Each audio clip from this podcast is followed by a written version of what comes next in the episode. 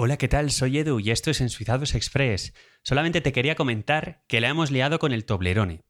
Vamos a ver, el Toblerone yo creo que todo el mundo ve lo que es. Son estos chocolates suizos en, forma de triángulo. Eh, de hecho, en algunos de estos sitios eh, de, curiosidades, de marcas y demás, se suele hacer ver el hecho de que en el logo de Toblerone se ve efectivamente el Cervino, que es la montaña icónica suiza, pero también se ve un oso, que es el oso de Berna, porque el símbolo de Berna es un oso. Bueno, pues una vez uno ha visto esta curiosidad, una vez uno ha integrado esto, vamos a hablar de quién maneja realmente Toblerone. Bueno, pues Toblerone forma parte del grupo, yo lo llamo Mondelez Internacional, que es una empresa americana, pero eh, por lo visto se pronuncia Mondilis o algo así extraño. Pues nada, yo lo voy a llamar Mondelez, que aquí se pronuncia todo como a mí me apetece. Y de forma similar a lo que comenté hace un par de episodios sobre el nombre de, las tiendas Manor, con los hermanos Maus y el señor Norman, Ma-Nor, pues igual con Toblerone, porque Toblerone pues lo fundó un señor que se llamaba Tobler y pues hacía turrón, un poco algo así como turrón, ¿no? Como en italiano torrone, entonces pues Tobler, torrone, pues Toblerone.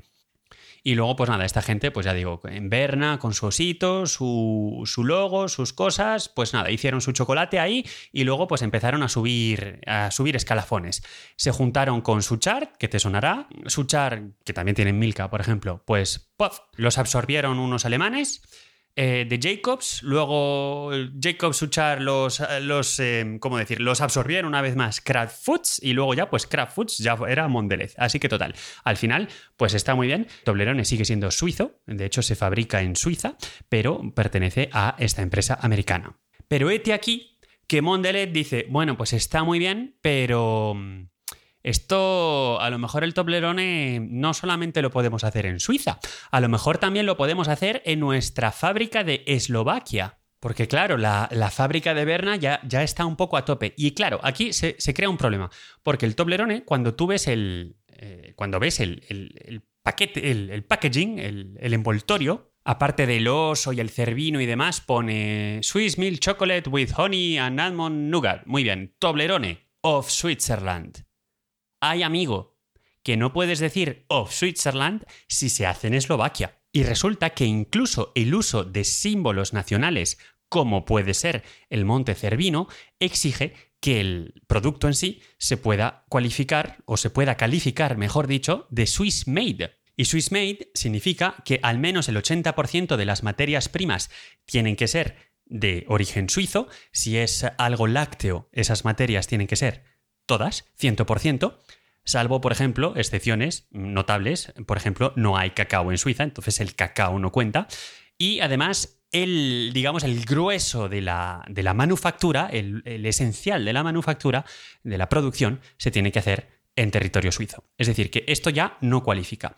Con lo cual, van a hacer dos cosas con el Toblerone. Lo primero, el of Switzerland que pone debajo, pues lo van a tener que cambiar y le van a poner una frase más bien established in Switzerland, porque ya no es of Switzerland si se hace en Eslovaquia. Y el tema un poquito más espinoso es que el cervino lo van a tener que cambiar por una montaña más genérica, aunque por lo que he podido ver en el, en el artículo que me ha saltado y que me estaba comentando esto y que, y que he engullido rápidamente porque me parecía un tema estupendo para contarte en este podcast, parece ser que el oso de Berna, el oso del símbolo de Berna, sí que lo van a dejar, simplemente que ya no va a ser el Cervino, que por cierto está en el cantón de Vale y que en algunos prospectos turísticos lo estaban anunciando directamente como la montaña del Toblerone. Y ya mirando, mirando, digo, bueno, ¿y cuáles son los símbolos nacionales o tal? Bueno, pues claramente la mención Swiss Made y la bandera suiza clarísimamente, pero estos se consideran simplemente referencias directas. Pero también hay referencias indirectas. Y ya digo que las referencias indirectas pues son otros símbolos nacionales, como puede ser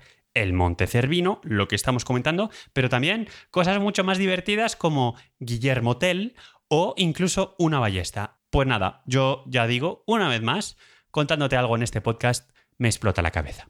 Aquí lo voy a dejar. Muchísimas gracias por haberme escuchado. Espero que te haya resultado curioso lo que te acabo de contar. Hoy en formato aún más comprimido, episodio muy ligero. Pasa un estupendo día, pasa al siguiente podcast y nos volvemos a oír muy pronto. Un saludo.